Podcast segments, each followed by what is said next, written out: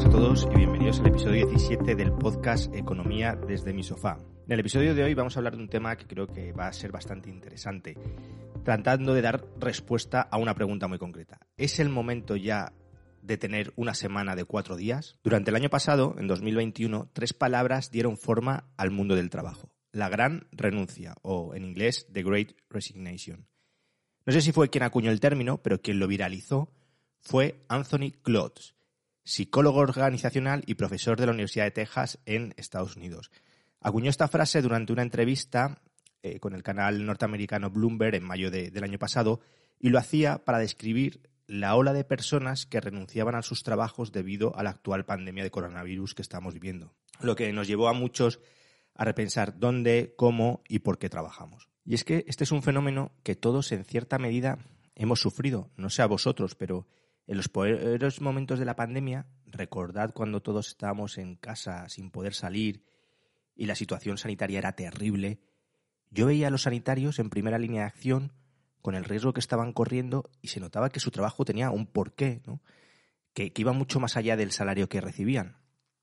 Yo desde casa lo estaba viendo y realmente sentía envidia de esas personas, eh, que tenía claro cuál era, ellos tienen claro cuál es su verdadera vocación en la vida, y eso para mí eh, es muy importante. Además de este pensamiento, por lo menos en mi caso, se solapaba con otro.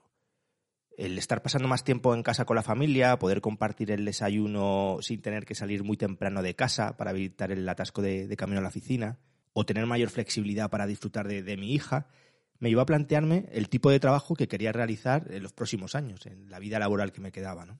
Pues bien, Anthony Claude, esta persona que os comento, profundiza en esta idea. Él dice que las fases más restrictivas de la pandemia han hecho que la gente pase mucho más tiempo en casa con su familia, eso es, en sus ocupaciones personales, y se han ido dando cuenta de que son algo más que sus trabajos.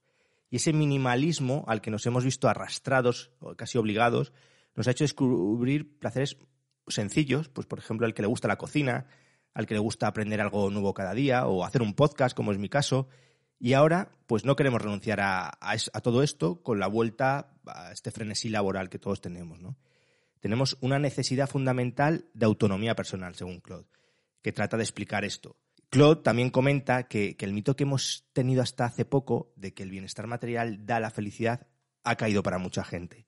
La pandemia les ha permitido darse cuenta de que necesitan mucho menos para vivir de lo que imaginaban y de que el activo más valioso que todos tenemos pues es el tiempo, ¿no?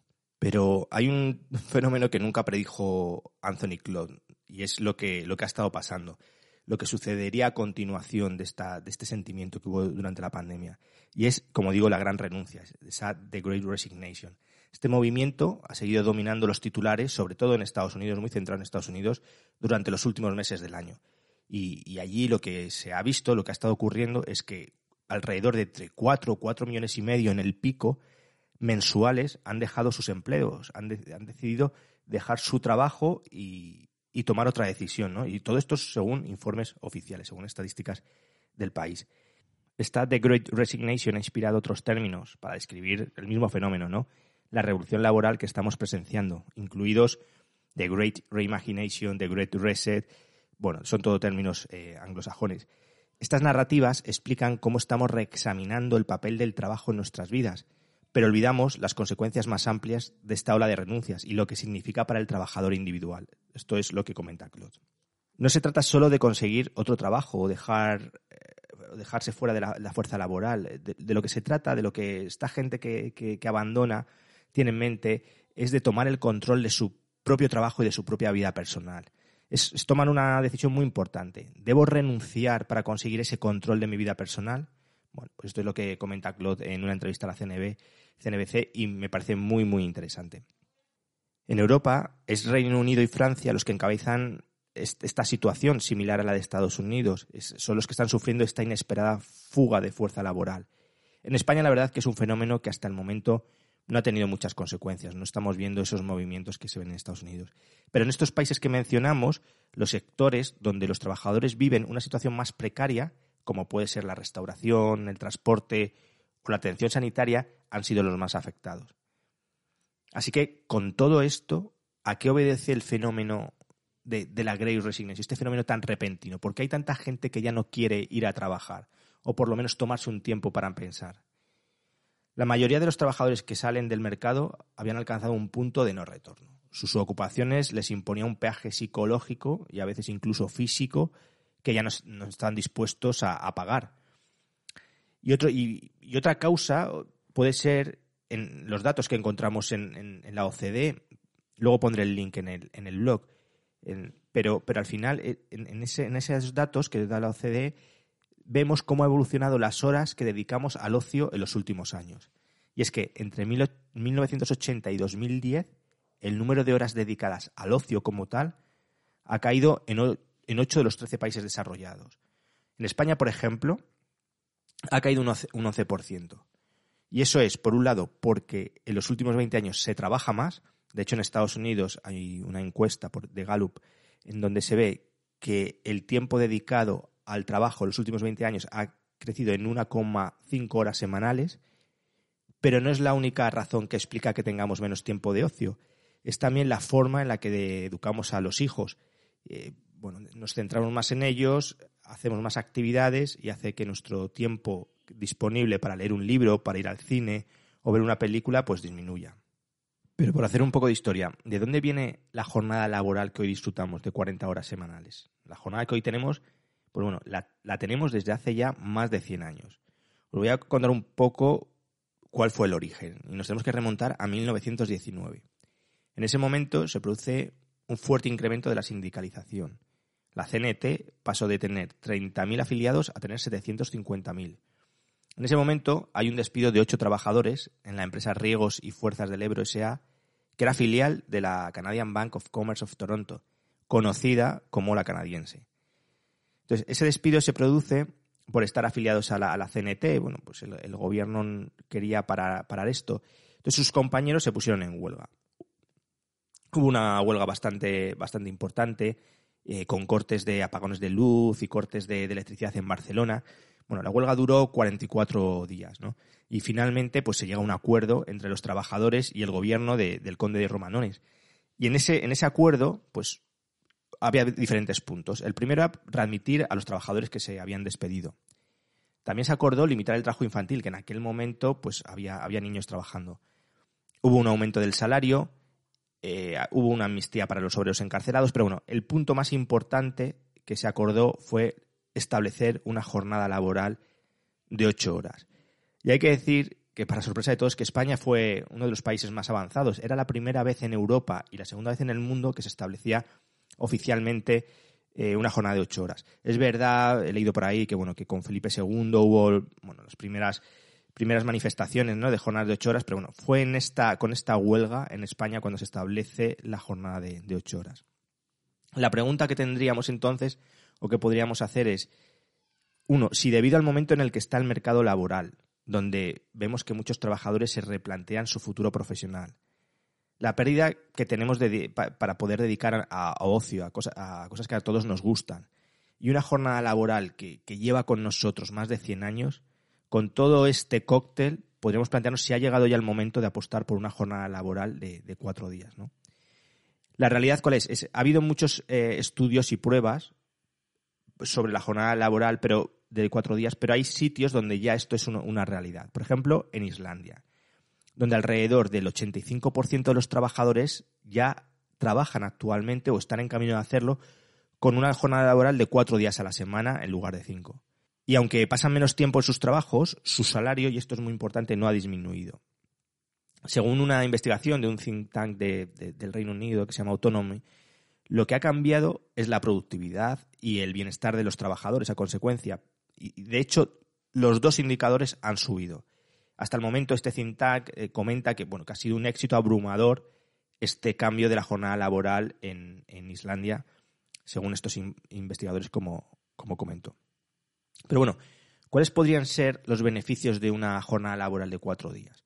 Bueno, pues hay, hay beneficios muy directos, ¿no? Tenemos un aumento de la productividad, la gente se centraría más, sabe que tiene un tiempo disponible y trataría de acabar sus tareas, estaría muy centrado y al final la productividad, que es lo que producimos dividido el número de horas, subiría. Eso es así.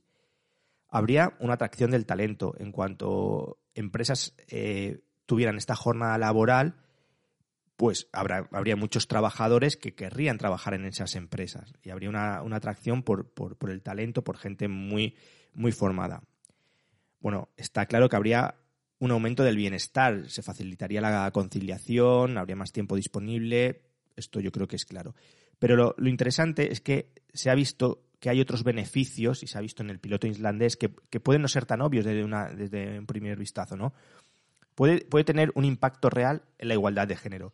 En este estudio islandés se vio cómo los hombres tenían más probabilidades de asumir tareas domésticas y no dejarlas en manos de sus parejas. Bueno, eh, alguien podría decir, no, bueno, pues esto, para esto no haría falta de una jornada de cuatro horas. Las, jornadas, las tareas domésticas deberían eh, compartirse.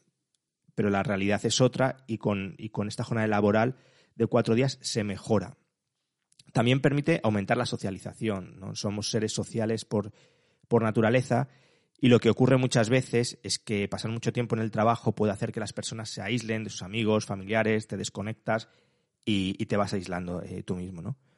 Hay otros beneficios además medioambientales y es que se ha visto eliminar un día de la semana laboral podría conducir a una reducción en las emisiones y los costes de, energía asociados a, los desplazamientos, sin mencionar el mantener las oficinas y los lugares de trabajo pues calientes o el aire acondicionado en verano. En concreto, este think tank vuelvo a repetir, del Reino Unido, descubrieron que pasar de una semana de cinco a cuatro días, tomaron el ejemplo del Reino Unido, generaría la misma reducción en las emisiones de carbono que retirar 1,3 millones de automóviles de las carreteras anualmente. Y por último, mencionar otro beneficio em, que, que, podría, podría tenerse en cuenta es que este tiempo adicional fuera del trabajo también puede eh, ayudar a las personas a avanzar hacia prácticas más sostenibles, eh, comida en casa saludable, en lugar de comidas preparadas, bueno, este tipo de cosas, ¿no?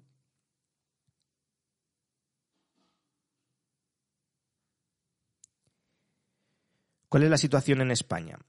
En España ha habido algunos pilotos para implementar la jornada de cuatro días en el sector privado. Por ejemplo, en empresas como Telefónica o Desigual.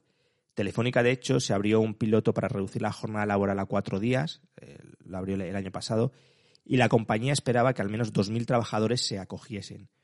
Pero al final los números fueron mucho menores, solo se acogieron 150 trabajadores de los 2.000 que esperaban. ¿Cuáles pueden ser las razones? Y estas casi son, son personales. La principal es que la reducción de la jornada a cuatro días conllevaba una reducción del salario y de las cotizaciones sociales del 16%. Es decir, no se buscaba un aumento de la productividad, era similar a días de permiso o una jornada reducida eh, que hay ahora, ¿no?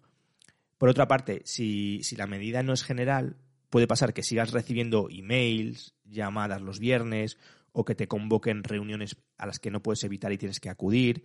Y eso al final, ¿qué supondría? Pues que seguirías trabajando cinco días a la semana de manera casi voluntaria, pero con una reducción de, de sueldo, ¿no? Además, si la reducción de la jornada es marginal, es decir, si no ocurre a todo el mundo, por lo menos en la empresa, ¿qué puede pasar? Que los empleados no, decidan acogerse porque, porque pueden pensar que esta reducción de la jornada tiene un impacto en su carrera profesional y al final pues, pues deciden no hacerlo. ¿no? En otros países como Nueva Zelanda, Estados Unidos, Japón o Suecia se están llevando pruebas pilotos. El objetivo es medir la productividad y los beneficios de, esta medida. Todo está ahora mismo en estudio. En España, este año, el 2022, habrá un piloto para la jornada de cuatro días con una dotación presupuestaria de 10 millones de euros. Es un proyecto por iniciativa del partido Más País para apoyar los presupuestos generales del Estado y arrancará, se estima, a mitad de año. Esto es un poco lo último que he leído. Esta iniciativa tiene como requisito reducir la jornada, pero no el sueldo. Sería un poco como lo mismo que estamos viendo en Islandia o en otros países. Las empresas que entren en el programa piloto tendrán una ayuda por trabajador para ayudar a esa transición, a esa reorganización de la empresa de pasar de cinco días a cuatro. Es verdad que al principio, hasta que la cosa no está rodada, pues puede tener un impacto. Eh, como decía, pues esta iniciativa es de Más País, su coordinador es Héctor Tejero Franco y aquí podéis escuchar cómo lo presentaba, eh, cómo presentaba esta iniciativa la Asamblea de Madrid, donde es diputado. Eh, muchas gracias, presidente. Buenas tardes, señorías. Yo venía a presentarles hoy una propuesta que ha generado una cierta polémica en las últimas semanas. y como sé, como, que, como, sé que, como sé que el tema se presta a confusión, voy a empezar intentando explicar exactamente qué es lo que estamos pidiendo aquí y qué es lo que no estamos pidiendo. Lo que hoy proponemos es un proyecto piloto para dar ayudas a empresas que piensen que la reducción de jornada a cuatro días por semana o a 32 horas a la semana sin pérdida de salario pueda ser beneficioso eh, para la productividad de su negocio, tal y como ya están haciendo otras empresas, tanto en España como eh, fuera de nuestro país. Mi opinión sobre este tema es que es una medida que más pronto que tarde va a llegar, estoy seguro. Por los motivos que hemos comentado al principio, creo que es un tema de voluntad empresarial, que es posible reorganizar la actividad y mantener la productividad trabajando cuatro días a la semana. Por otro lado, ese tiene que ser siempre el enfoque, el de aumentar la productividad. Es decir, debemos producir al menos lo mismo en cuatro días que en cinco. Y no, como se ha escuchado alguna vez, una medida orientada a repartir la tarta de trabajo disponible. Es decir, a crear empleo. Si es así, el proyecto fracasará. Porque como sabemos, el trabajo no es una bolsa de horas que pueda, pueda repartirse, tiene muchas limitaciones. Este es un tema que está encima de la mesa en muchos países. Eh, vais a escuchar muchos podcasts, muchos artículos donde se habla de este tema. No, es un, tema solo de la izquierda. En bueno, eh, periódicos como The Wall Street Journal, Financial Times y otros, pues se está estudiando. ¿no? Y, y yo mi opinión es que cuando se introduzca esto puede tener un efecto dominó muy grande. Es decir, igual tarda un poquito, pero en cuanto una empresa tome la iniciativa, de reducir la jornada laboral, sobre todo en ciertos sectores donde hay una guerra grandísima por el talento, donde no hay mano de obra cualificada, ese puede ser el driver que acelerará todo el proceso. Imaginaros que, la medida la toma eh, eh, Amazon, eh, Microsoft, Google, una de estas, al final va, el resto van a tomar medidas muy similares y se va a acelerar todo el proceso y luego eso irá, digamos, penetrando en el resto de, la economía. En cualquier caso lo iremos viendo. Os agradecería mucho si habéis llegado hasta aquí que, me dejéis algún comentario, a ver qué os parece el tema. por ejemplo, en la plataforma iVoox podéis dejar comentarios, eh, también en, Apple, o bueno, o en mi, o en mi blog, ¿no? economiadesdemisofá.com. Pues nada, os escucho. Un abrazo a todos.